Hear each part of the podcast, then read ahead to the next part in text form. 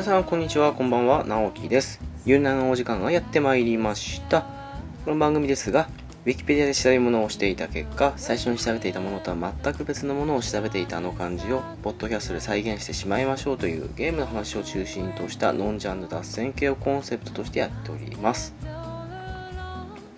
はい、えー、というわけで今回ですけどもえー、っとですね。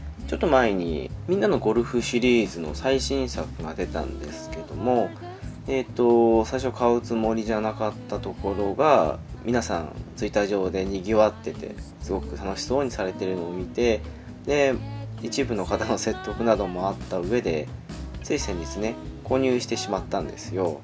でその時にですけども購入したついでに私はみんなのゴルフっていうのは球技大会高校の時だったかな？の時に、えーと、負けたチームの人たちっていうのは応援するかもしくは教室でおとなしくしているかのどっちかしかやることがなくてで当然自分の、ね、クラスのチームが勝ち進んでいたんだったら応援っていう方向に進みもしますけどもいざね全部クラスのチーム全部が負けてしまったとなると本当やることないわけですよ。そうするとえーと、何かしらの漫画の本を1巻から全巻持ってきて回し読みするとかトランプやるとかまあ本当ダメなんですけど携帯電話を持ってきていじってるとかっていうことをしていたんですけどもとあるつわものはですね学校にですけどもあの全校集会体育館とかで行ってたんですけどもそれとは別にね集会の放送を映すとかっていうことが時々ですけどあったんですよ。というのもあってそのテレビがあるわけですよ。なわけなので初代プレイステーションを持ってきてみんなのゴルフをやったりとかっていうことがあったんですけどもその時にね1か2どっちかなんですけどまあほんの5分から10分ぐらいですかね。あんまりよく分かんなくてすぐやめちゃったっていうか大勢たちなんでその後ねすぐに自分はやらずに漫画の方に行っちゃったんですけどもまあその時に若干触れた程度だと。そしてリアルのゴルフのルールというのもなんとなく少ない回数で入れたら OK なんですよねぐらいのんな初心者的な知識なもんなんで何もわかんないと。というわけですねあのシリーズ通してやっているとある先生に来ていただいてで買ったその日にですよもう早速来ていただいて急遽取ったとそんなスピード収録スピード編集したというかちょっと本当はすぐ翌日に出すつもりだったのにみんなのゴルフにはまりすぎて2日間遅れてこのざまって感じなんですけどもとりあえず割と早めに配信したということで本日になりましたと。でその辺の話にすぐ行きたいところなんですけどもせっかくなんでねもうお便り今回お便りの回なのでそちらも読んでからに行きたいと思っております。はいちょっと慌ただしいですけども、えー、まずですねチャッピーさんから頂きました。ありがとうございます。ドラクエ10昨日バージョン2のエンディングまでクリア。直樹さんのキャラをパーティーに入れサクサククリアということでした。ありがとうございます。チャッピーさん早いですよね。もともとバージョン1クリアした直後くらいでやめていたんだったかな？っていう話らしいんですけども。うん。初めて再開してほんの1週間経つか経たないかぐらいじゃないですかね。それでもうバージョン2をクリアしてしまったと。いやーほんとおめでとうございます。なんと言いますかね。うん。だいぶバージョン2の時から時間も経っているので私のキャラもぶっちゃけそんな強くはないんですけどもバージョン2ぐらいだったら少しは力になれるかなっていうそんな感じですかね。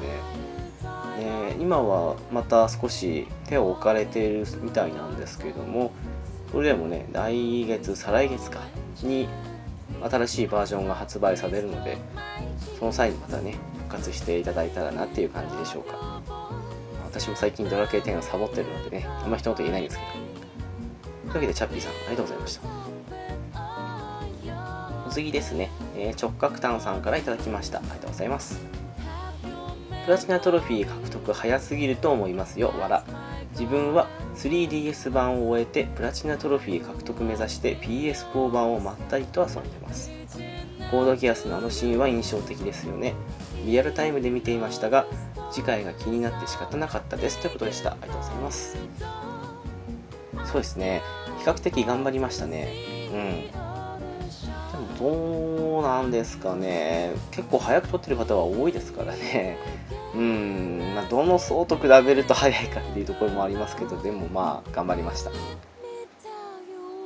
でそうですね。コードギアス。うん。やっぱりねあのシーンが浮かびますよね。角炭さんはリアルタイムでご覧になっていたということでしてそうなると気になってしょうがないのも無理はないと思いますね。うん。いやーまあ最近はねもういろんなとんでもな展開に発展するようなそんなアニメとかもまあアニメに関わらずそんな作品が多くなってきているのでうんって感じですけども。あの頃はまだねそういうのが出始めの頃だったのでねなおさらびっくりって感じでしたよね。まだコードギアス自体はどんどんどんどん派生していってるのかもしれないですけども最近はねすっかり手を置いてしまったというのもあってうんわからないところも多い感じなんですけどもね。そのうち見てみたい感じはしますかね。というわけで直角炭さんありがとうございました。お次ですけども、はい、準レギュラーのピースケさんですね。えー、く次々と出てくる私も話したかった内容。私のギアスを使って2人にもう一回同じテーマで話すのを命令しようかしら。あ2人の目が見えないんだったということでした。ありがとうございます。これはあれですね、えー、レッスン14の回ですね。本当はピスケさんも一緒の上で声優話とかというか声優の話自体がもともとピスケさんが挙げたものだったのでそういうのもあってねなおさらピスケさん的には悔やまれるかなって感じでしょうかね。そう一緒に話してねもう結構話してたりしててもやっぱり直接お会いしてるわけじゃないのでね目は見れないということですよね。残念なところですけども。そのうちねなんかオフ会とかできたら面白いですけどもねなかなか難しい現状かもしれないですけどもまあ将来的にはって感じでしょうかというわけでピスケさんありがとうございましたえーと、お次ですね。別注ロボさんから頂きました。2通連続で来ております。テイタンさんに意義あり、私は男性声優に燃えますよ。いや、燃えるというより憧れですかね。アニメでも映画の吹き替えでも女失礼しました。女性声優より意識して聞いてしまいます。一番好きなのは三木真一郎さんかな。SAO の流れで竹達さんの話が出て出なかったのはショックでしたということでした。ありがとうございます。そしてもう一つですが最後に私の名前が出てびっくり。直樹さん遅くなりましたがドラクエ10ではありがとうございました。テイタンさんが来るのを楽しみにしてますよ。配信化するほど面白いですがアニメや絵の空き時間にゆっくりまったりプレイがいいと思いますよということでした。えーとそうですね。まずは最初の方ですけども。ゲチュさんは男性声優に燃えると。えー、あまあ憧れって書いてますからね。うん。確かにね嫉妬って感じでテイタンさんおっしゃってましたけどもまあそうですね。嫉妬と憧れて紙一重だと思うのでうん。ゲッチュさんは憧れの方が強いと。そしてねニキさんの声はかっこいいっすね。やっぱり。うん。昔ちょっと熱血系の声されてたりした時にはかっこいいっていうイメージよりも熱いなって感じのイメージがあったんですけども近年ねやっぱり渋さというかそのかっこよさの方が全面出てきてる役が多くなってきてるのでうん。私も好きですかね。まあそうですね。竹達さんの話が出てこなかったっていうのはそうですね。なんか女性性の方も結構触りだけで本当軽く撫でた程度で終わっちゃいましたからね。もう少し踏み込んで話せばよかったかなって感じはしないでもないですけども。まあ今度ゲッチュさんがねいらっしゃった際には竹達さんの話も含めて SAO 関係というかそれに出てきた声優話でもという風になると思いますのでその際はよろしくお願いします。そしてもう一つですけれども DQ 点の方ですね。そうですね。月中さんとは一緒にメタルキングがたくさん出てくるようなそんなメタル迷宮券というのがあってそれでね私結構余ってたので月中さんによかったらどうですかって感じでお誘いしたのがまあいつですかね。もう2ヶ月ぐらい前になるかもしれないですけども。はい。というわけでその際にはこちらこそお世話になりました。そうですね。うん始められるとコンテンツがいっぱいあって何からやろうかなっていう感じでやめ時がわからないかもしれないですけども。良くも悪くも日課週課っていう感じでいくつかあったりするのでそれを中心にやってねゆっくりまったりやるのが一番かなというふうに私も思いますね。ペーターさん結局どっちなんですかね？スイッチから PS4 になのかやっぱりスイッチで買うのかちょっとわからないですけどもぜひドラクエ10の方でも遊びたいなって感じでしょうか。というわけでゲッチューさんありがとうございました。お次ですね。虹パパさんから頂きました。ありがとうございます。声優さんは詳しくないですがそれでも最近は声優とタレントの垣根が曖昧になってる気がしますね。タレントが声優やったり逆だったり。どちらにしても実力が伴っていればありだと思います。ということでした。ありがとうございます。そうですね。うん。14回の中でも話したんですけどもどっちかなっていうのがまあ多くなってきてる感じはしますかね。何でしょうね。あのミュージシャンでもあり俳優でもあるとかそういうマルチな方とも結構いたりしますけどもどっちつかずみたいになってしまうぐらいだったら一つの方がいいんじゃないかなっていうのはありますしでもそうですねどちらも実力あるっていう方もやっぱりまでにですけどいらっしゃいますからそういう時にはねどっちも実力あってちゃんとしっかりできているんだったらありかなっていうのは私もそう思いますね。ただ実際はいろいろあるんでしょうね。事務所からの指示だとかそういうこともあるかもしれないですしね。プロの世界ですから上がやれって言われたらやらざるを得ないのかもしれないしなかなか難しいところがあったりするのかもしれないですけども。でまあ良くも悪くも実力あればっていう感じの世界ですからね。うん。そんな感じだと思います。というわけで虹パパさんありがとうございました。お次ですね、えー、ピチカートミルクさんから頂きました。ありがとうございます。最新回拝聴ピスケさんアルバムエピックデイ聴いてないのもったいないです。好きな曲の系譜を聞くと絶対アルバムの表題曲であるエピックデイが好きそうです。ちなみにこの曲の感想のギターソロはたまりませんということでした。ありがとうございます。はい。なかなかねエピックデイとか、まあ、そもそもにしてピスケさんがそこまで聞いてなかったっていうのもあってあまり話に触れることはできなかったっていうのがありますからね。実際に返信した時もそうなんですけども私もエピックデイは結構好きなアルバムですね。何でしょうねあのものすごく突き抜けてっていうような感じの曲はそこまで多くないんですけども平均点的には高いというかもう1枚通して聴くと結構私アルバム1枚通して聴くことって多いんですけどもそうするとねうんすごくずっと聴いてやれるなって感じのそんなアルバムですからね。1曲目のラスベガスからして結構ノリが良くて好きですしあの流れで聴くと私結構有頂天好きなんですよ。シングルで最初聴いた時には良くも悪くもって感じだったんですけどもエピックデーで通して聴いた時に聞くと有頂天がすごくよく感じたのも、まあ、特徴の一つだったなって自分の中で思うんですよね。でこのアルバムの中だとねそうですね。うんクラスメイトも好きだったりするんですけど一番好きなのはやっぱりブラックコーヒーですかね。でこの話の中にも出てきてますけども表題曲であるエピックデーも私結構好きですね。なんかすごくねあのディープパープルのバーンって曲のギターをメインにしつつ変身した時にも書いたんですけども同じくパープルのハイウェイスターのちょっとリフやら何やらを加えてるかなというそれに合わせてちょっと、うん、キーボードの入り方がパープルっていう中でレインボーっぽい感じもするんですけどもそんな感じの入れ方をしてるのもあって多分あれ意識して作ってんだろうなっていうそれも含めて面白いなと思うんですけども。ですね。やっぱりその辺考えてうん。ギターソロもそうですけどかっこいいなってなりますね。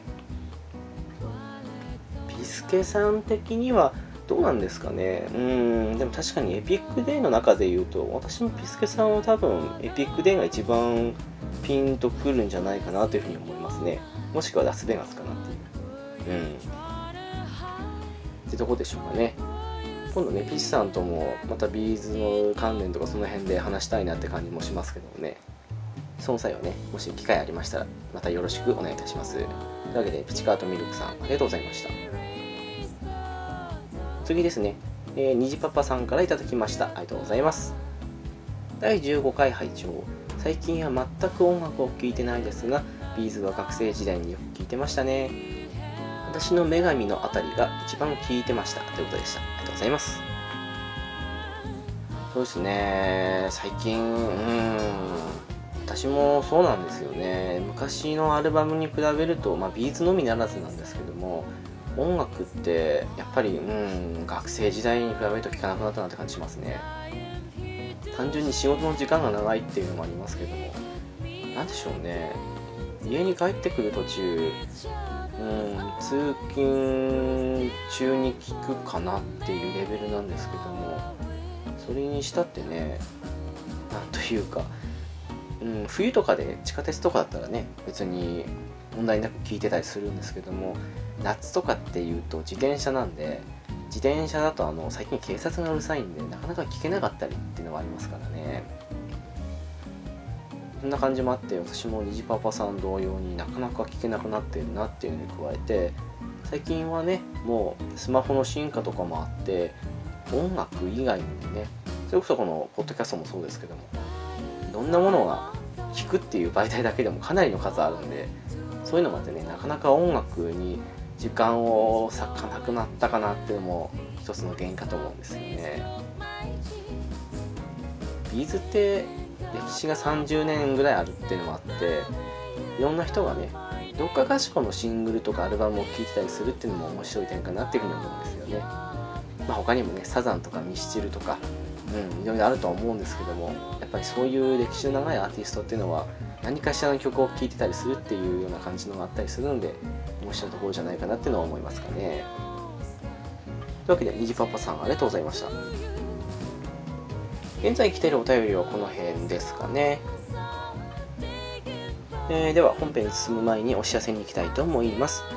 ゆるななですがブログを開設しております。ホームページですが http コロンスラッシュスラッシュゆるなな .caesar.net です。7だけ数字の7ですのでこちらお間違いなきをよろしくお願いいたします。TwitterID ですが s アンダーバー yuy です。ハッシュタグですがシャープゆる7ゆるがひらがなそして7がカタカナですのでこちらもお間違いなきをよろしくお願いいたしますはい。というわけで、冒頭でも触れましたけども、今回はテイタンさんに、ニューみんなのゴルフについて聞いてますので、どうぞ本編をお楽しみくださいませ。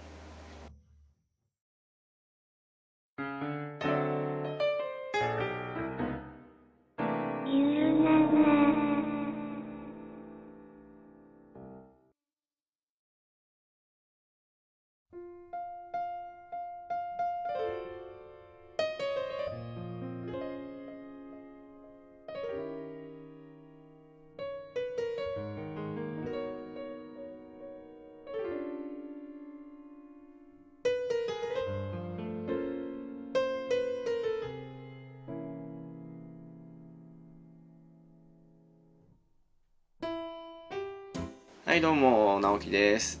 そして今日はテイタン先生にお越しいただいております。ナイスショー。ナイスショー。はい。どうもどうもどうも。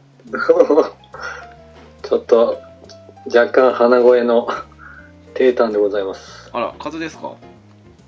いや風邪じゃないんですよね。なんですか持病っていうか。ああのち蓄膿っていうんですかねあの。ーあはいはいはいちょっと鼻、調子が悪いんですよ。あの、季節的に、こう、調子が悪くなるんですよね。あーまあちょうど季節変わり目ですもんねうん。まあ、ちょっとまだ夏ですけどね。ああそうあそうそっち暑いですもんねまだ、あ、もう寒いですか、そっちは？いや若干あのーなんでしょう 最初このまま秋冬に行くのかと思うぐらい寒かったんですけど最近ちょっと上がってきましたねうん。なんかね、季節っていうか、天候、こうなんていうんですか、おかしな、こうね、気候ですよね。おかしいですね温暖化って割には寒かったりとか結構バラバラですよねそうなんですよ。まあね、そういう時は、まあ家で、こう、なんかやるのがいいんじゃないですか？もちろんですよ。もうこの先ほらね12ヶ月もしたら寒くなるじゃないですか。あそしたらもうみんなでねあの、うん。こたつに入りながら何かやるのが一番じゃないですか、あ、そうですね。えね来月にはイタストも出ますし。おお楽しみでしょうがないですよ。ー。うん。ちなみに、イタストって言ったら、はいいただきストリートっていう方ですかね。そうですねはいうん。あれはボードゲームみたいなやつですかね。テタンさんされたことなかったです？昔、あの、なんていうんですか、まだき、まだキャラクターが、こう、なんていうんですか、ドラクエとか、ああはいはいはいあんなんじゃない時ですか。あああの一般人というか、そうはいは。いはいはいそうですねなんか、そうそう。あれ、堀井裕二さんが作ったんですかね。そうですねうん。もともとなんかそうんなんかなんだったかなあのーあの人桃鉄作った方いるじゃないですか名前知って今どう忘れしちゃってますけどうん。佐久間あそうですねはいはいね。あの方と一緒に何のゲームだったか忘れましたけど、モノポリーかな多分あのーはいはい。行った時にお互いにそれを元にしてまあ堀井さんは頂きストリートで佐久間さんはもう桃鉄って感じで作ったっていうような感じのを見たことありますけどねうん。なんか似たような感じのとこありますし実際ああ。僕、モノポリは結構好きだったんですよ。ああ面白いですよねうん自分でも持ってますしね。うんボードっていうか。いやもうまんま桃ね桃鉄じゃないや、モノポリーみたいな 感じですけどね今桃桃ポリーってとこでしたけど モノポリ。いいですね、新しいゲームが。ねもうまんまあれをもうちょっとなんでしょう分かりやすくっていうか簡単にしたっていうか、うん。そんな感じのゲームなんで。うん。で今回もねドラクエ FF でしたけど、なんかプレステ2と PSP の時にも同じでしたんですけどそっちの時なんかにはねあのドラクエの例えば呪文とかうん。あ。とあれ FF の方だとスフィアだったかな確か。そういうので敵を妨害したりとか、なんか自分に有利な風にとかっていうような感じの出てきたりしててなかなか面白かったですよ。えー、ひたすら言ってましたね。うん。テイタンさんもぜひぜひって感じですけども。そうですね、うん。いつ頃発売ですか？あれ来月の何日だったかな？19ぐらいじゃないですかね。違うかな？うーん、もう、そんな遠くじゃないんですね、じゃあ。ですね。うん。なのでね楽しみ。もううん。いや楽しみですね。もうずっとちまちまやっていきたいなと思ってるんで。ああ、なんていうんですか、僕結構すごろくとか、うん。まあね、今なら俗に言うあの、アナログゲーム、はいはいはいはい。あボードゲームとかね、うん。カードゲームとか、はい。ああいうの興味あるんですけど、なん、なんせこう、買ってもこう、やる相手がいないっていうね。わかりますうん なかなか大人になってね、こう、やっぱりそういう友達と集まってとか、うんなかなかですね。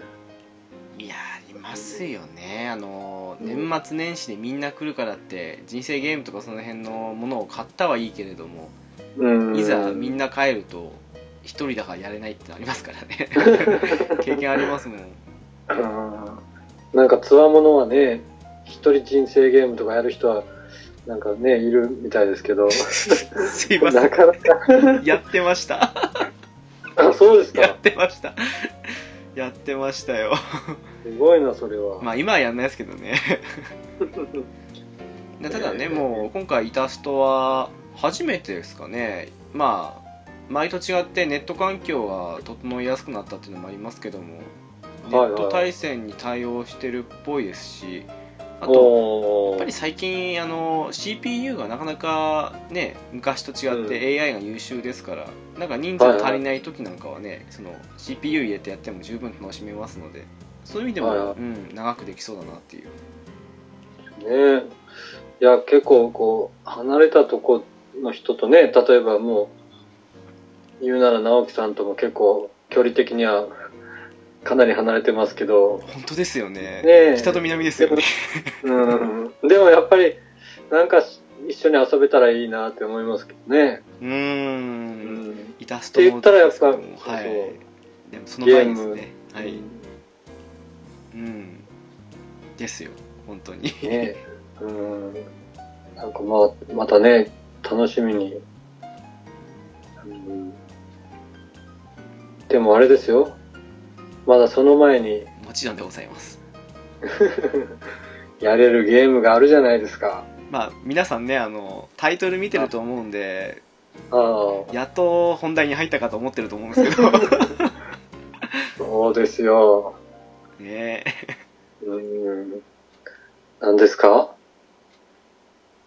えー、っとどこ行ったっけ？あったパッケージパッケージえー、ニューみんなのゴルフですね そうですね。もう、わーってね、ピューピューっていう。ねえいや最初買う気なか興味ないわけじゃなかったんですけどはいはい。で、も今までミンゴルって昔の球技大会で暇の時に誰かが持ってきててワンツーちょっとちらっとやったかなぐらいのレベルなものではいはいはなんか今更買う？かっていうところも正直なくはなかったんですよい。うん。ずっとやってきたわけでもないですからはいはいはい。でもねこの間テイタンさんがあれ留吉さんとかとですか？あのやってるのはいはいツイッター上で上げられてたじゃないですかはいは面白そうだなと思ってい。いやね、実際あの、とめきちさんとフェザーノートさんとちょっとね、ちらっとこう、あの、ツイッター上で、こう、誰かやりませんかっていうことで、ちょっと、あ、じゃあやってみましょうかって言って始めたんですよね。はいはいはい。うん。オンラインで、えっ、と、4人まで一緒にできるみたいですもんね。へえそれで3人で、一応その、一応フレンド登録して、うん。はい、その PS4 のフレンドに登録してますと、あの、そのフレンドの対戦部屋っていうのが作れるんですよね。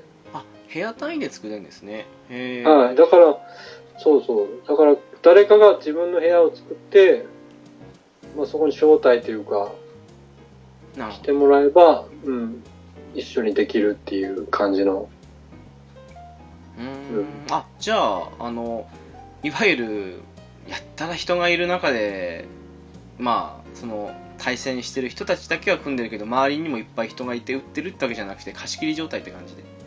そうですよね。あうん、それはなんか気楽でいいですね。そうそうそうそうーんう。まあ、まあ、だから、ね、今日ちょっとうちに行きますかみたいな感じで、いいですね。あ、いいですよ、みたいな感じで、じゃあ、あの、私ちょっと部屋借りますから、みたいな感じで、まあ、その部屋作って、そこに来てもらえば、あの、あどうぞどうぞっていうね、まあ、接待ゴルフじゃないですけど、うん、いいですね。なかなか現実だとねあの場所の関係もあるから貸し切りなんてそうそうできるもんじゃないですもんね。そうですようね。ん。まあね、ゴルフなんかやったら実際高いでしょうしね。いくらぐらいするんですかね。うん。まあ、最近はね、結構一般的にだいぶ安くなってるかもしれないですけど、ね、昔なんか会会員制で、あーはいはいはい、ね、結構高いゴルフ、ね、コースとかいろいろあったと思うんですけど、完全に接待用ですね。でももう全然そういうの気にしなくてね、気軽に遊べますんで、いいっすよね。この道具も用意せずに気楽にできる感じ、そうそうそう。まあ、PS プラスには入らないといけないですけど、うん。うん。まあね、みんな大体入ってると思いますし、まあ月500円ですし一応これ買ったら7日間はねタダでできるあれもついてきますもんね。はいはいはい、そうですよね。フリープレイもありますし、うん。うん。でですね、その時にやり始めたんですけど、はいはい。やっぱりこのチャットとかも一応できるんですよね。ああ、うんなるほど。多分キーボードとかも、こう、あの、つないで打ち込んだりとかもできるみたいなんですけど、うんまあなんせね、打ち込みってめんどくさいじゃないですか。もちろんでございます。はい、うん。で、一応その、いろんな言葉を選んでこうボタンでこう押して、なんかお願いしますとか、そういう簡単な文章とかあるんですけど、ああ、提携チャットで。うんうんで、そんなことしてて、もう、誰、誰ともなく、その、音声チャットしませんか？みたいなことになって、はいはいはい。うん、ボイチャーですよね。それで、うん、あ、なんかあの、PS ってあの、そういうのもこう、あれみたいですね。こう、招待して、なんかグループで招待して、なんかできるみたいですね。一緒に。ああ、グループチャットですか？ああはいはいはいはい。はい、あれをた、とめきさんがしてくれて、あの、招待しますからって言って、そこの招待したとこに入ったら、あの、喋れましたね。ああ、うん確かにね。最初はマイクの声がちっちゃいって言われて、もううん、あの、PS の設定でこう、マイクの音とかをこう聞きながら、高くはいはいはいで、うんうん、まあ雑音がザーって入ったりとかしますけど、まあそうですね。うん、なんか僕初めてあの、あの、なんていうんですか、ヘッドホンのこうマイク付きがあるじゃないですか。はいはいはい。なんていうんですか、ヘッドセットっていうんですかね。あそうですね。はい。ああれをもう結構だいぶ前に買って、まあいつかはやりたいなって思って 買って、なんかちょっとやっぱりね、あの、そういうの僕あんまりっていうかほとんどしたことないんで、オンラインゲームっていうのを。あーあー、そうなんですね。うんもうそそれこそネット環境が悪くて、もう全然こう、やる環境じゃなかったんですよね。ああ、なるほど。ううんん。だから、えーいつでもいつかはその 憧れ、ゲームしながらこう、ね、喋りながらゲームやれたら楽しいだろうなっていうのはあったんですよね。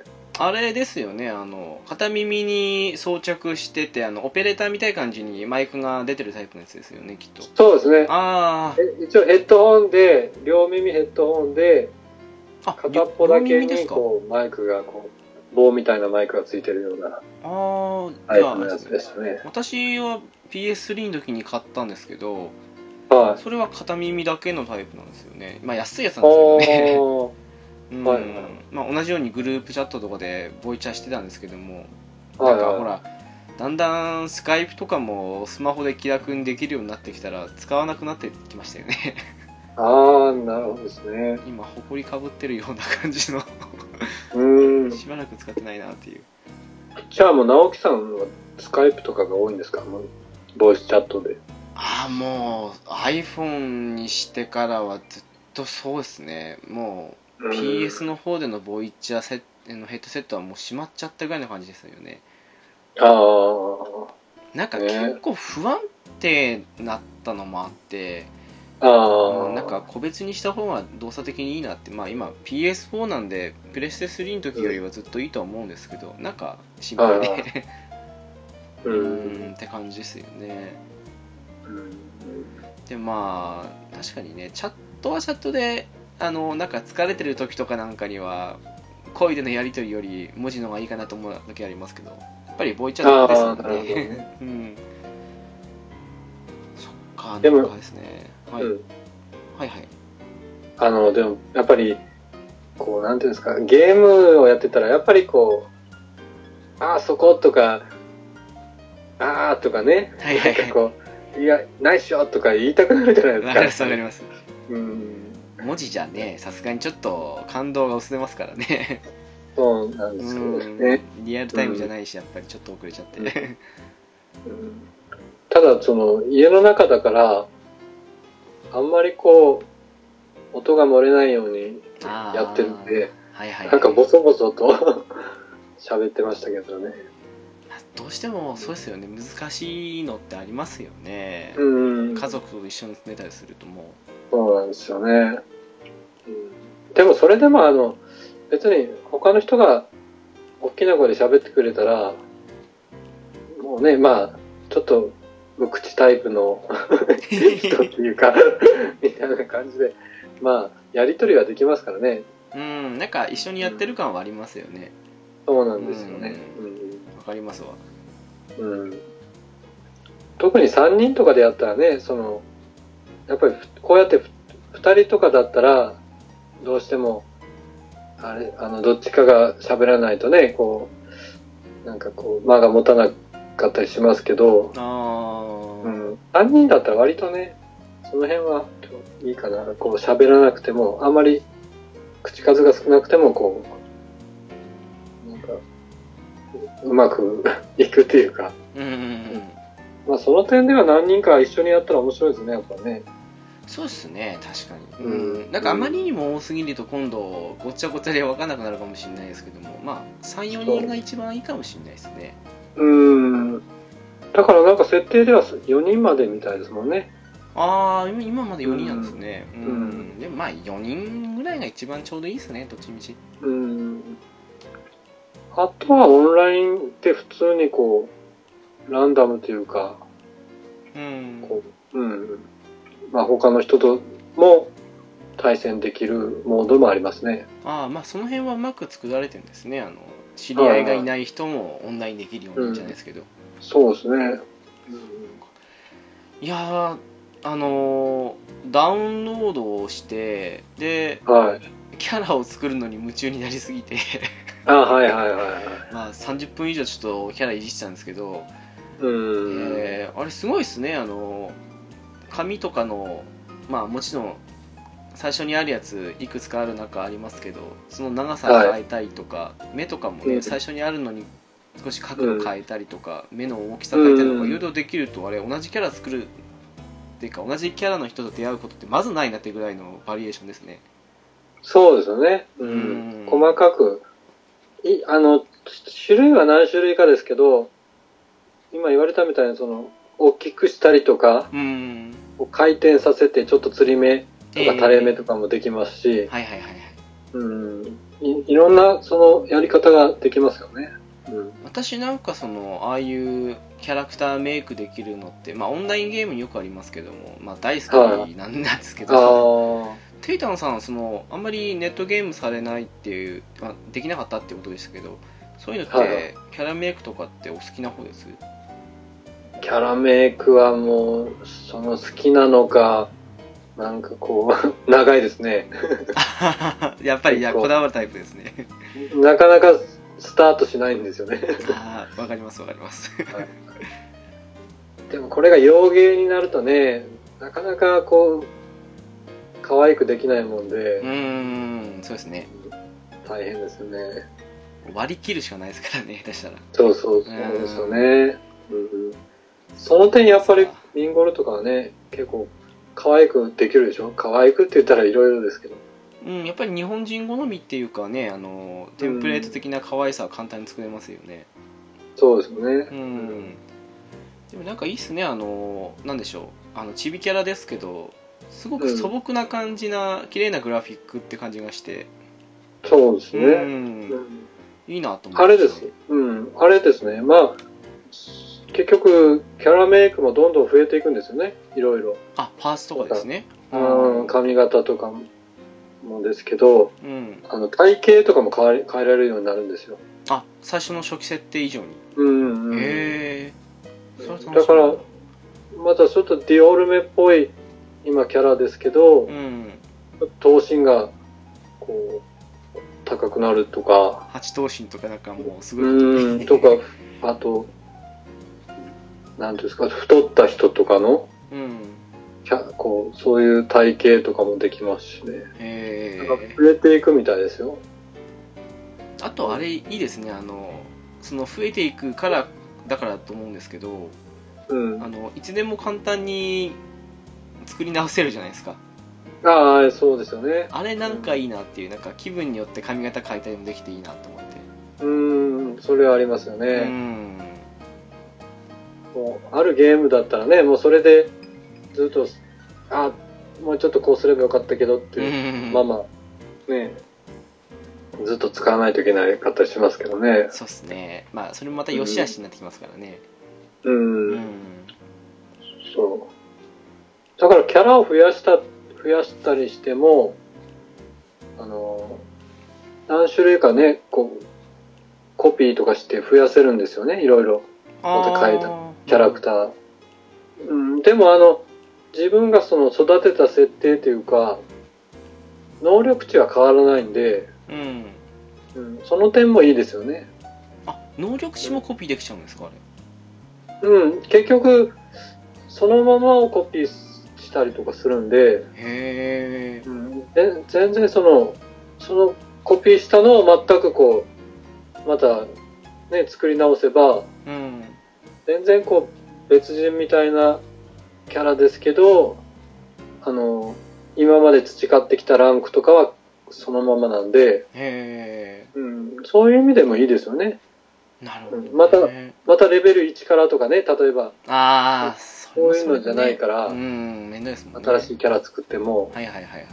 うん、ただコピーしなかったら、ひょっとしたらそんな、になるのかもしれないですけど、ああでもまあ最初からね、うん。今度こんな感じでとかって作りたい人もいるでしょうからそれはそれでって感じですね。そうですうん、そうそうそうそう。そそうなんです。でもあれあのーちょっと今回がまともにやるミンゴル私初めてなんで何とも分かんないんですけどはいはいはい。そのさっきちょっとだけそのゴルフやってきたんですよ。キャラメイクだけじゃなくて行ってきたんですけあどあれあれですねそのナイスショットをしたりとかするとその能力値とか上がったりしててすうん上がりますね。うん自分のプレイスタイルが反映されてる感じがして面白いですね。ああ、そうですね。うん、今回のは、うん。結構その、使うクラブによって、なんかその能力値が増えるみたいで、へえあー例えばナンバーアイアンっていうのを、まあ、主に使ってたら、はい。それの飛距離とか、コントロールとか、そういうものがこうどんどん良くなってきますもんね。じゃあその辺で上げてったりすると飛距離自体が伸びていく感じで。そうですね、まああなるほど。結局でも一応自動、自動選択というかう、ん。うん、勝手に大体距離に合わせての、こう、クラブが選ばれるんで、そうですよね。じゃないとうん。私みたいな全くゴルフわかんない人間にはわかんないですもん本当に。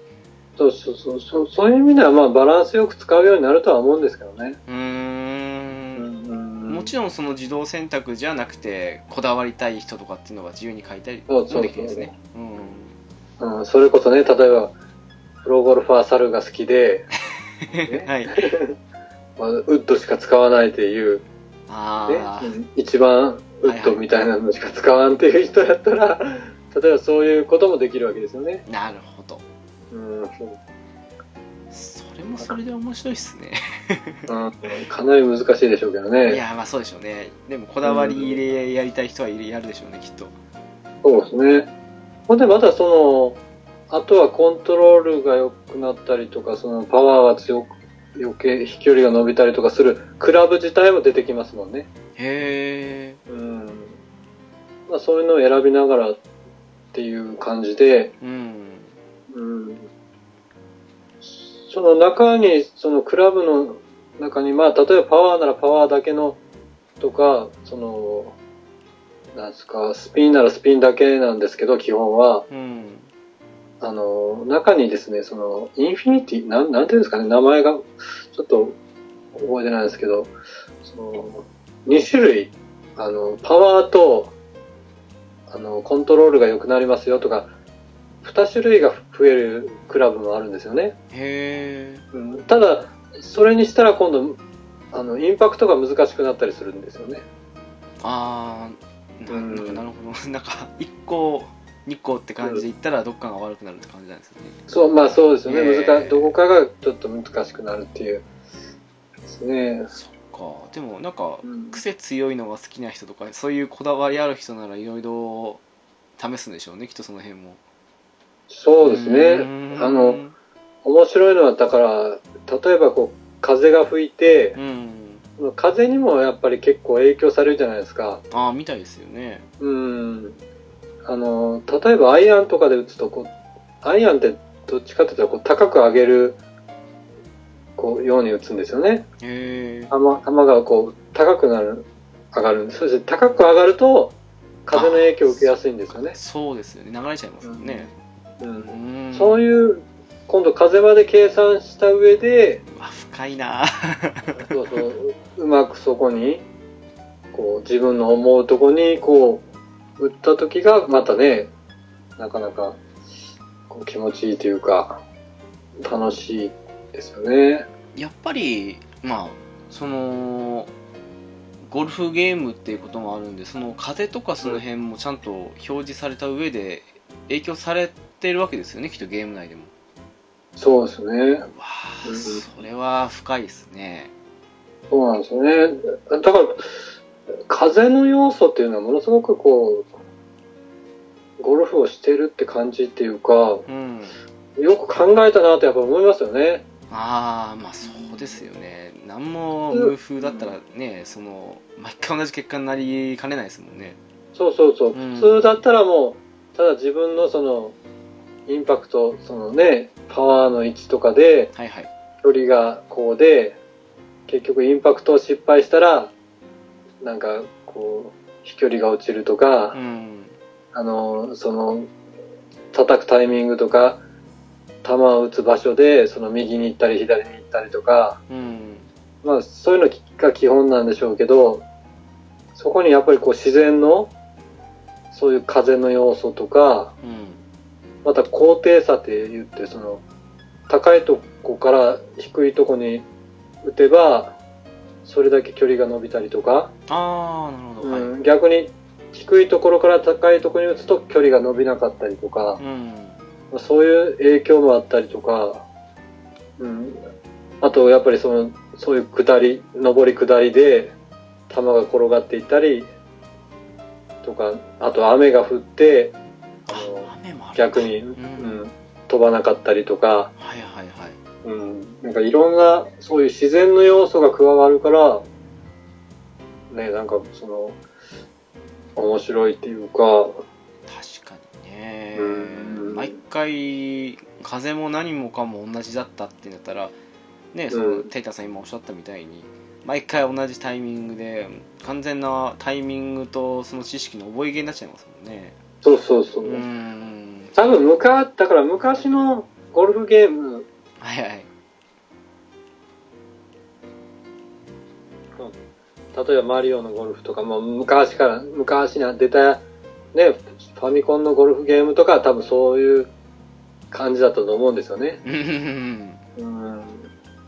やっぱりだんだんその進化していって、だからそのゴルフゲームがいいろいろ出ましたけど、やっぱりこのみんなのゴルフっていうのが、やっぱりその、今のそのゴルフゲームの、こう、をか完成させたっていうか、うん。うん、やっぱり、こう、み、みんなに、そそれこそ、みんなのっていうぐらい、こう、みんなにこう、浸透させたというか、うん。うん、ゴルフゲームっていうジャンルをこう、もう、完全にこう、ゲームとしてこう、ですか、浸透させたというかね、うんやっぱそそういうすごいところはあると思うんですよね。確かにねあの、うんファミコンの時とかはまあ出せば売れる的な雰囲気ありましたけどスーファミまでは結構あったはずなのにプレステ以降ってマリオのゴルフ以外で、マルまあえっとマリオゴルフ以外でなんかもうミンゴルの一強って感じですもんねそうですね。うんうんそうすごいですよねうん。まあ魅力を言えばね、いろいろありますけど、うんやっぱりキャラデザインがいいですしね。ああそれは思いますねうん、やっぱ可愛らしいじゃないですか、なんと言っても。癖のない可愛らしさですよねなんかそうそうそう、んなんか丸っこくてうね。んうん。それはありますよねうん。そそしてまたあの自然の表現が綺麗なんですね、ものすごく。それはちょっとさっきちらっとやって思いましたわううんん。やっぱりそれはもう、あの、なんていうんですか、カードがね、こう変わるたびにどんどん進化していますもんね。テイタンさんってミンゴルはずっとされてきたんですか？リンゴル、そうですね。多分、最初はプレステですかね。じゃないですかね、んソニーなんで、うんもう、その頃から好きで、やっぱり、本当それからまあ、なんですかね、プレステ2、僕3を持ってなかったんで、ああなるほど、うん。結局ミンゴル4かなんかはやってないんですよね。なんか出てましたよねはい。PS3 でも、4と5が多分やってないんですよね。ああじゃあもう完全に2以来ということで。いや、でもあの、ポータブルがありましたんで、ああなるほど。はい。まあポータブルが好きで、うん。うん、みんなのゴルフポータブルが1と2と、あの、PSP でやってましたし、うん。うん、でも昔のは結構あの、VS モードで、はい。こう、ボス戦みたいなのあるじゃないですか。ああいわゆるボス戦はい。まあ、まあ、何回かし、こう、コース回って、こう、勝ち進んでいくと、あの、その、ボスキャラみたいなね、のが出て、対戦するんですよね。うーんうん。そしてその人に勝ったら、その人、そのキャラが使えるんですよ。あなるほどうん。うん昔のは、確か。ほんで、結構、やっぱりどうしてもそのね、可愛い女の子の キャラをね、手に入れるまでが、こう、戦いというか、うん。まあ、その中、そしてあの、なんといってもその、キャラメイクというか、あの、なんですかね、やっぱ衣装とかね、ああはいはいはいはい、うん、そういうものが楽しみで、結構隠し要素とか、うん。うん、なんか、例えばここで何かそのバディ取ったら、なんかそのコスチュームが出るとか、へえあそれはなんかいいな。いろんな要素があったんですよ、そういう。なんか、そこのコースに、のここ通ったら、なんかそういうのが、なんかアイテムが見つかるとか、うん。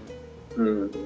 まあそれはみ今、新しいニュー、みんなのゴルフでも、ちらっとあるんですけど、まあそのアイテムがですね、落ちてるとか、そういうことでこう拾ったりとかすることも、新しいのでもあるんですけど、うん。うん、そんな感じでなんかそういうこう、コレクション要素みたいなのも、やっぱり結構面白い、こう、要因の一つかなっていう。あ確かに、うん。そうですね。やり込み要素プラスご褒美っていうのは大事な要素ですよねゲームにおいて。そう、うん、そうそうなんですよね。確かにねうーんあのちちなみになんですけどもはいはい。この私ゴルフ自体もぶっちゃけよくわからないぐらいな初心者なんですけどもあえっと一応進めていった上でその能力上がるっていうことですけどもあ、はい。これってあのルールとかその辺の説明って、まあ、ちょっとあんまりよく見てなかったんですけどそういうのってやっぱりどっかにチュートリアル的に載ってたりするものなんですか？チュートリアル的には、だから、ただですね、あの、ニューみんなのゴルフには、はい。その、まあ、最近の、まあ、ゴゴルフ、みんなのゴルフの、その、まあ、前回の一番新しいので6なんですけど、まあ、その、なんていうんですかね、ロード時間ってあるじゃないですか。あはいはいはい次の試合とか、まあ、その間にいろんな情報が、ここをこうしたらいいですよとか、ああなるほど。なんかせうん。ちら、細かい、まあ、ちょこっとした説明はいろいろあるんですよね。うん、だからやっぱり、そういうところも割と親切というか、うん。こう、うん、意外とそういうとこで読んで、ああ、なるほどって思うこともあると思うんです。豆知識的な感じでう。うんん。ほんでですね、実は今回ですね、はいあの、あるおじさんがいまして、はいあの、一番最初、あの、結局始めたら、その、ホームエリアっていうところに行くでしょ？はいはいはいうん。あそこはまあホームエリアって言って、こう、自分が、その、まあ、いろんなコースを選んだりとか、こうするような場所で、その、なんかいずれ釣り、釣りとかもできるらしいんですけど、はい なんで釣り釣りかわかんないですけど。まあ、その、そこに、こあの、おじさんがいるんですよね。ちょっとテレビカメラみたいな機材を置いて、うん。あの、なんかこう、もうほんのちょっとち、ちび、ちびなじいちゃんがいるんですけど、はい。その人があの、なんか、ゴルフのクイズを出すんですよ。へへへへ。はい。うん。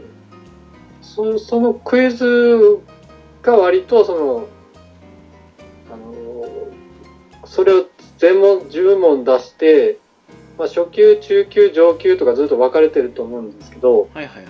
まあそのランクが上がらないと中級とか上級とか受けられないと思うんですけど、まあ初級でもその受け、そのクイズをしたら、なんですかね、もう簡単な、初級だから割と簡単なそのゴルフに対するこう、ちょっとクイズが出るんで、うん。うん、そういうクイズをすることで、ちょ、ちょっとはですね、そういうゴルフの知識が身についたりもすると思います。ああ、なるほど。うん。そうか、間違えていけば覚えますもんね。そうなんですよね。うんうんそういうところで、まあ、その、いろんな、こう、言葉、うん、こう、これはこういう意味ですよっていうのが出たりしますね。ああ、そっかそっか。うーん。ただ、ミンゴルをずっと続けてきてる人は意外とそういう、大まかなことは分かってたりしますけどね。うーん、まあそうですよね。う。うんん。うん。なるほど。うん。そうなんですよ。完全なね、ミンゴルもそうだし、ゴルフ自体もまるでよく分かっていない初心者が今回買いましたからね。いや、あのね、でもですよ、結構、これみんなのゴルフっていう名前の通りう、ん。あのー、女性も、あの、割とですね、好きな人いいますもんね。ああ、絵柄的にもなんか入りやすいですもんね。そうなんですようね。ん。あのーですね、うちの知り合いなんかも、全然ゲームしない女の人だったんですけどね。うん。うん、その人も、なんか、あのー実、なんか夜中ですね、その旦那さんが、夜中なんかお、あまあ、その、その人の奥さんなんですけどね、うん。なんか、奥さんに教えたらしいんですよね、そのミンゴルを。へえ。うん。そしたらちょっと、全然ゲームしない人ですけど、ちょっと、興味を持ってちょっとやってたらしいんですよね、ちょっと。うーん。そしたら、その、その晩かなんかね、夜中に、その旦那さんが目を覚ますと、その奥さんが夜中に一生懸命ミンゴルをやってたっていうね。ああ、でも普段やらない人が、ね、うんそういう風にきっかけあってハマったら、ドハマりしちゃいますよね。はい。うーん。そのくらい意外とそのゲームを普段しない人でも気軽にやれる要素はありますよね。でもあの、さっき初めてやったんですけど、はいはい。その、大した説明とか、まあ簡単な説明は載ってたんで、その通りにやってても、それなりにできたなっていうような感じがしたんで、あ、割と簡単だなっていうのは思いましたね。そうなんですよね。うん、そうそう。まあもちろんそこから本当にね、やり込んでいくんだったら、なかなか難しいとは思うんですけども、うんちょっとそれっぽくやる分には簡単にできたなっていうのがあって。たまあ、例えばみんな大体知ってると思うんですけど、じゃあ、ゴルフの簡単な説明をするとですね、はい。うん、まあまあ、直木さんはまあわかるでしょうけど、あの、まあ、簡単に言うと、その、えっ、と、あれですよね、クラブっていうその、棒っていうかね、スティックみたいなものを持って、人の頭を殴るんですよね。うん、人の頭を流れて、それは危ないですけど、まあそういう狂気にもなりますけど、うんうん。なんですかね、あのゴルフボールって、まあみんなよく知ってるあのボコボコのね、はいはいはい。うん、あれが結構その、なんていうんですか、わざとそのね、こう、ボコボコしてるっていう、まあ、なんか風の抵抗を受けるか受けないか、なんかあー。受けないんですかね、多分あれ、確か。確かに、あの、卓球の球みたいにツルツルだったらいろいろと問題ありそうですよね。そうなんですうよね。ん。うんまあ皆さんがよく知ってるあのゴルフボールをあのピンにで立てて、ね、あそこのこうティーグラウンドっていうとこから、はいはいはい。まあ、打ってその場そのティーグラウンドってその打つ場所が決まってますもんね。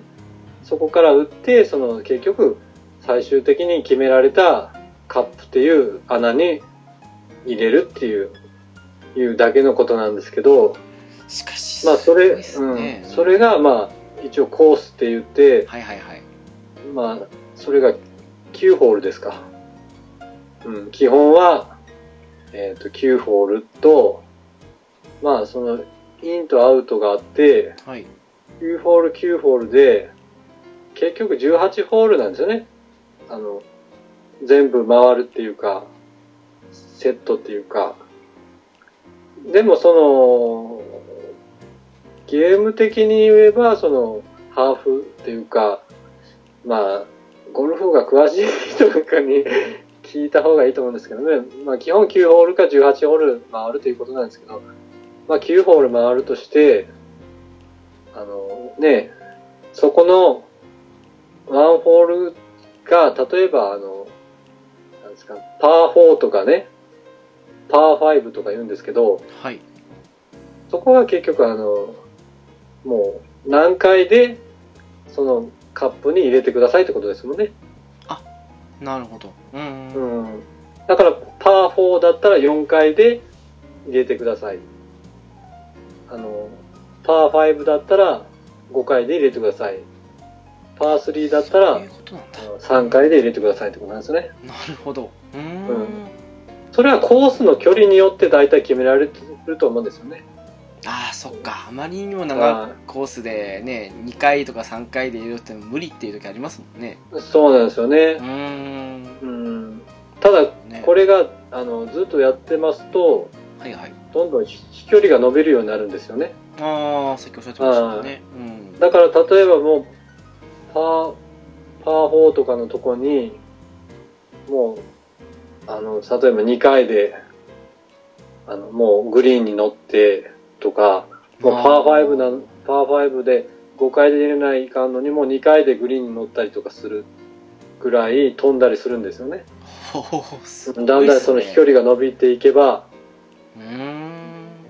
だからもうやればやるだけ飛距離っていうのは伸びていきますんで、うーん。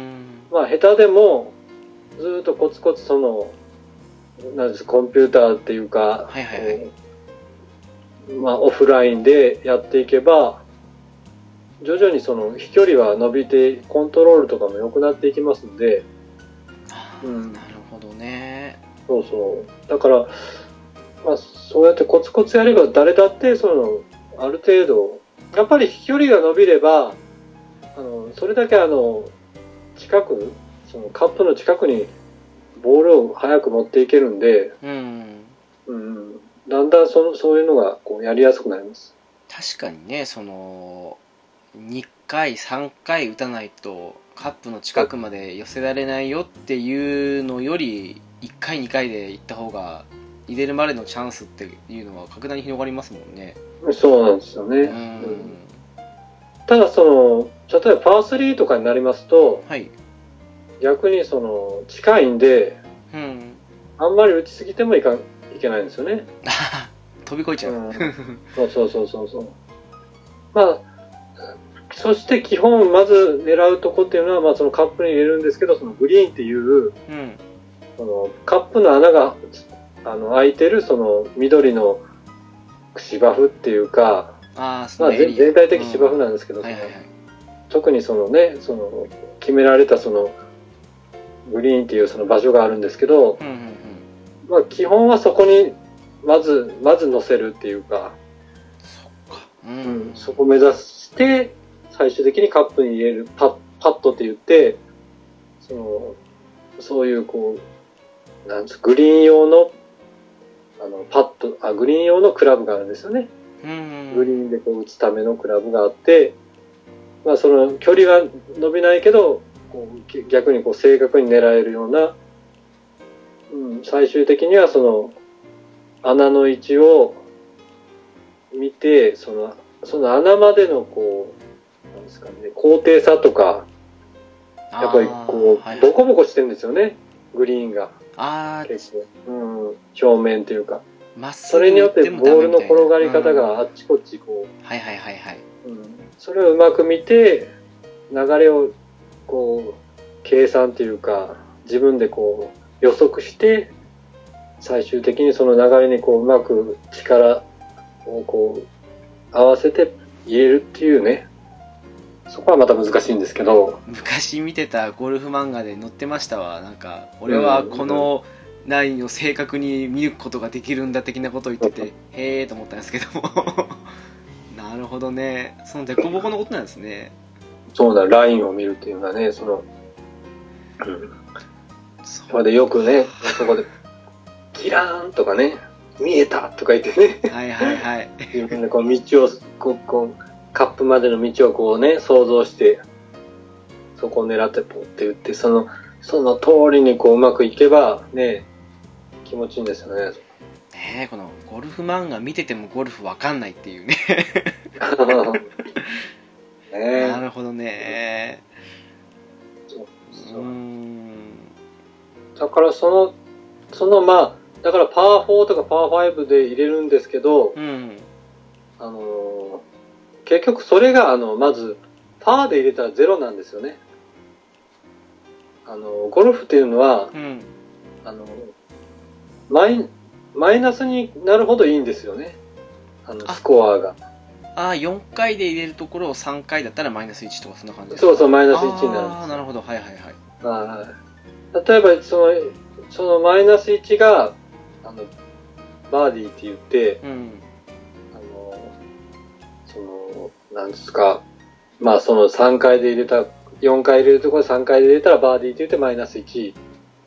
そそのさらに2回で入れたらイーグルって言って、マイナス2っていう、なるほど。そういう、うん、そっかスポーツニュースで流れてる単語にはそういう意味があったんですね。うそうなんですよ。ーん。うん、そしてまた、あの、それは、あの、じゃあバーディーとかね、それはな何かってイーグルとか言ったら、まあ、イーグルってよくね、ご存知と思うんですけど、鳥の名前なんですよね。うんうん、なんかその鳥の名前を、まあ、イメージとして使ってあるらしいんですけど、まあ、そういう豆知識も、あの、そのミミンゴルでああ乗ってんですね。はい。いろいろ出てきますんで、また、いろいろ勉強っていうか、知識はこう、ゲームを遊びおけば入ってきます。いいですね。だからそのあの三国無双やった後に三国志に詳しくなった風になったみたいな感じの 感じいいですね。こういう人ね、いや試験でなんか点数が良かったとかね、よくありますけど、うん。うん。まあそういうので、まあ、ただアルバトロスっていうのが、うんなんか1回か2回で入れたらとか、まああるんですけど、まあよく聞くのがあの、ホールインワンですか。ああそうですね。うん。一回もね、その、ティーグラウンドからポン打ったのが、そのままカップにコロンって入れば、ホールインワンですよね。あまりにもできすぎてるから入れた人はみんなにおごらなくちゃいけない的な感じの話は聞いたことありますねそうそうそうそうそう、そういう、あの、実際のルールというかう、ん実際ゴルフしてる方ではそういうことをよく言いますね。あんまり良すぎるから逆に良くないっていううので、んうん。だから逆に保険とかもあるみたいですもんね。あそうなんですかホールインワン保険、はい。へえだから、ホールインワンしてしまったら、もう結局もう赤字になるわけですよ。あの、いろんな意味で。ああなるほどねううんんだから、そのための保険とかもあるみたいですもんね。さすがですねうん人気があるからこそできる感じもしますけども そう。でもね、全然あの、ミンゴルではそういうことがないんで、もうそれこそすごいことなんで、ホールインワンとかできたら。うんうん。まあ一番狙いやすいのは、例えばパー3とかのところで、うんとかだとやっぱり狙いやすいですよね。ああ短いからってことですねうん、うんそうなんですよね。でもこれはミミンゴルで僕はまだ、ホールインワンしたことないんですよね、多分。あ今までのシリーズでも多分ないと思いますね。僕はあの、あんまり、そういうピン、ピントっていうか、ジャストミー、なんていうんですか、あんまりそういうのは難しいですね。ああさっきチラッとやりましたけど一回選んだ後にまたちっちゃなスペースに狙って押せって感じですもんねそうですね。あれなかなか難しいですよねそうなんです。最初、一回押すと、カーソルがスタートしますよね。うん。ほんで、あの、パワーっていうか、飛距離を選ぶんですよね、あれ。最初のボタンは。なんかそれっ最初の。ぽい感じで思いましたね。うん。で、飛距離を選んだ後に、最最後にその、ジャストミあの、インパクトって言って、うん。タイミングなんですよね。そこはピタッと合えば、その飛距離通りに飛ぶっていうあれ？っ感じなんですてやね。っぱりその風だったりクラブだったりその日のまあうん天候とかその辺でもやっぱり微妙に変わってきたりしてんですかねあのですね、クラブによっても違いますし、あのボールによって選んだボールとか、クラブによっても違いますし、その、まあ、風によって違うのはインパクトじゃなくて、その後の流れですね。ああそっかそっか自分がやっぱり狙って、あの、狙ったとこはそこでインパクトもぴぴったりなんですけど、やっぱり流されたとかいうのはやっぱ風の影響ですね。あじゃあやっぱりその強風すぎてスイングに影響とかまではいかないんですよね風っていうのはそうですね。基本は、うん。やっぱり自分のタイミングが一番ですよねうん。まあ、そこまでいったらもうキリの差すぎて逆に難しいですもんねそうですね。ううん。んそうなんですよね。なるほどねうん。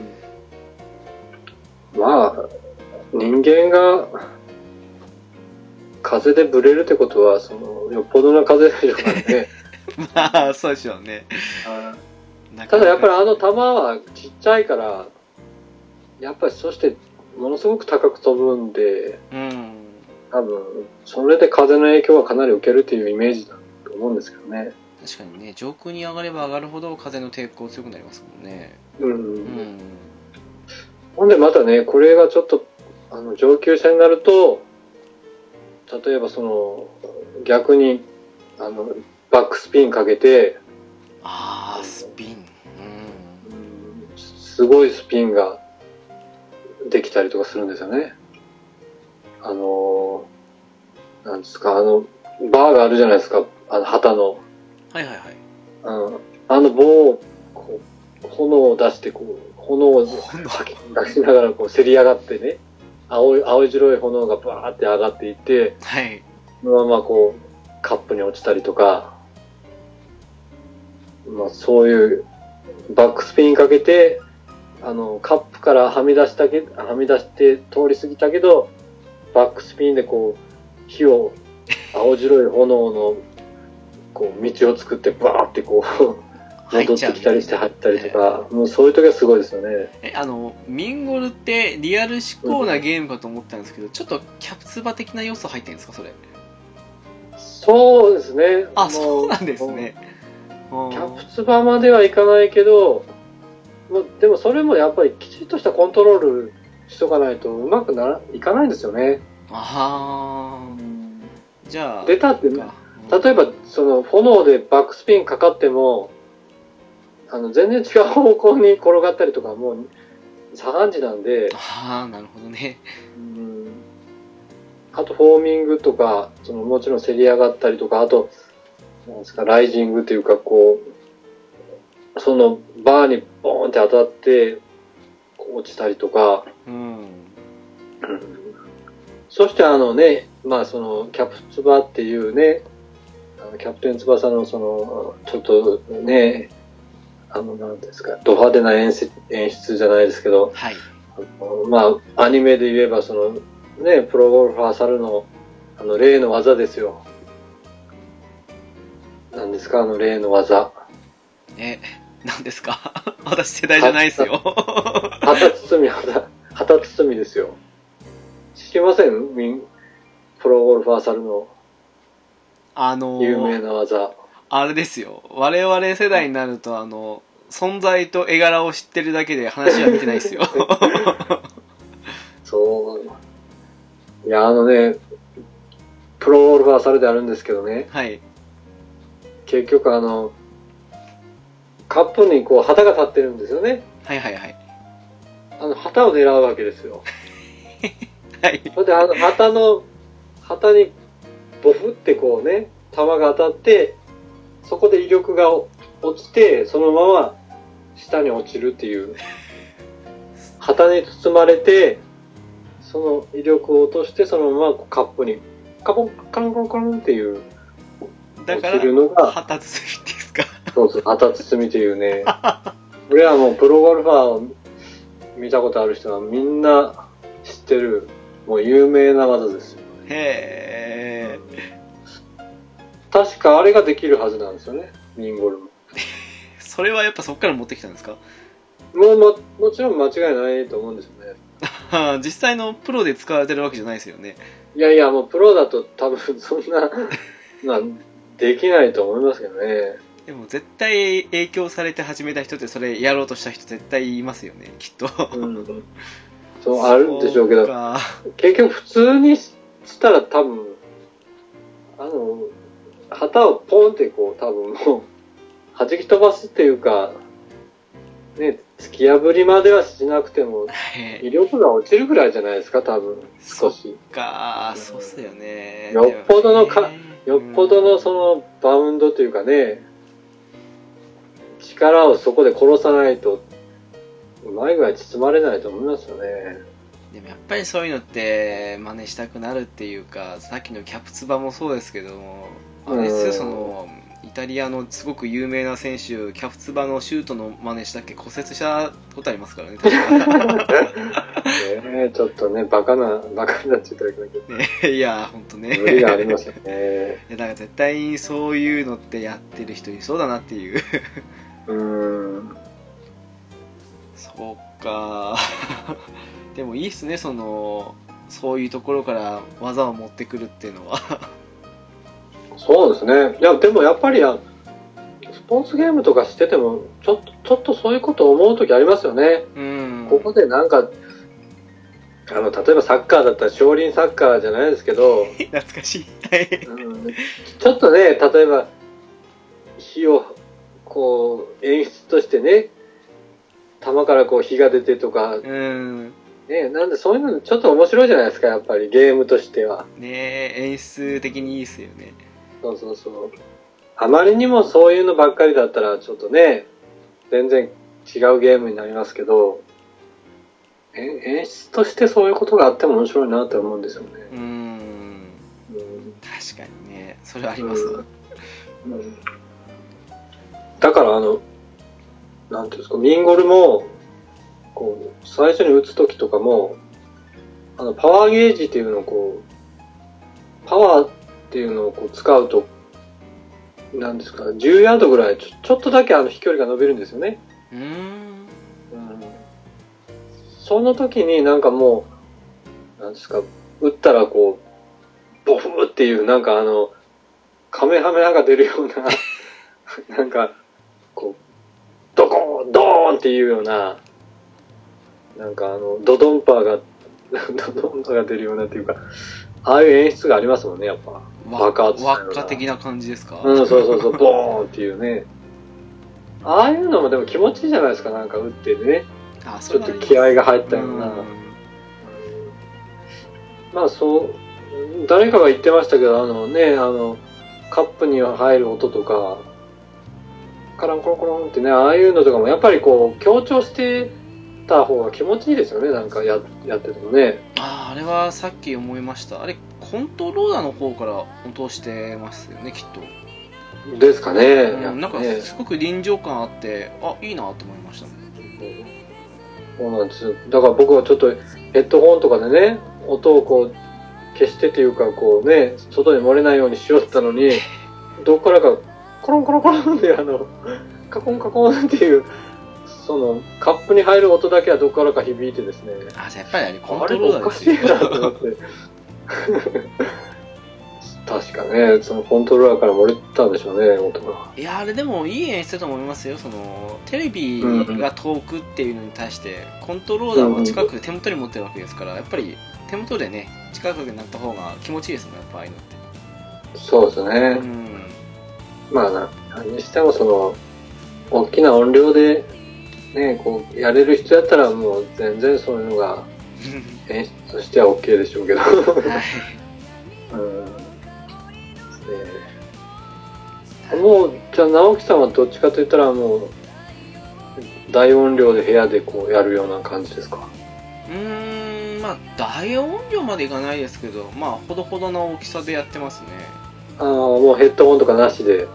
ああヘッドホンでやることないですねうーんそうですねまああのホラーゲームやるときならヘッドホンでやりますけどああ、あのねテータンさんもぜひあのバイオセブンの方をねヘッドホンでやっていただきたいなっていう話はなんか2ヶ月ぐらい前にもしたなと思うんですけど はい。あの、でもあの、なんか今度またダウンロードがなんかあるみたいですね。ああまた来るんですねセブン。うん。楽しみですまあどうせやらないけど。いやいやいやいやいやぜひぜひねいや いやいやいや、もう もう夏も終わりましたからね。もう怖いのはもそういいんじゃないですか。いやいやみたいなねでもまあねミンゴルは全然そんな雰囲気ないですもんねそうなんですよね。でまあこれがまたい一ついいのはね、やっぱりこう、なんですかね、気楽にやれるっていうのが一番いいかなって。例えばその対戦ゲームとかそういうのやったら、こう、やっぱり、ね画面をから目を離せないとかあるじゃないですか、やっぱり。いやゲームによっては。話せないっすよもう画面の情報すべて見ないとねって感じですからねああ。それでもうミンゴルなんか全然そんなことないですからね。でしょうねもうあれですよあの失敗したりとかなんかあの仮にねうまく合わなかったとしてもファンベとか来ないでしょあのお前死ねみたいな感じのうん、ないないと思いますよ、もうあのね。殺伐としてますからね 本当ね嫌ですよ私あの対戦ゲーム好きだけど最近やらなくなった理由の一つそれですからねああ。もうねあのすさむのは嫌だっていうなんか平和にやりたいじゃないですかゲームってねえ。ねそうなんですよ。だから多分、酒飲みながらでもこう、ゴルフができるかなっていう感じですよね。いやいいっすね。あの最初に話したイタストもそうですけども操作性に難しいのが問われないゲームっていうのはなんかのんびりできていいですね。そうですよね。うん。うんそうですね。やっぱ、ライトゲーマーな僕にとってはね、特にそういうのが、うん。ねの方がいいっすわなんかもうね対戦はものによりますけど大抵は荒れますからね。あうんーやっぱりワイワイ楽しくの方がいいっすよ、そうですね。うん。うんだからみんなのゴルフって言うけど、結構大人向けでもあるかなって思うんですよね。ああなんかイメージとしてはそんなイメージですけどね。うん。ちびっこんやってもいいとは思うんですけどそれよりかはうん。年齢層高いかなイメージをずっとは言いましたけど。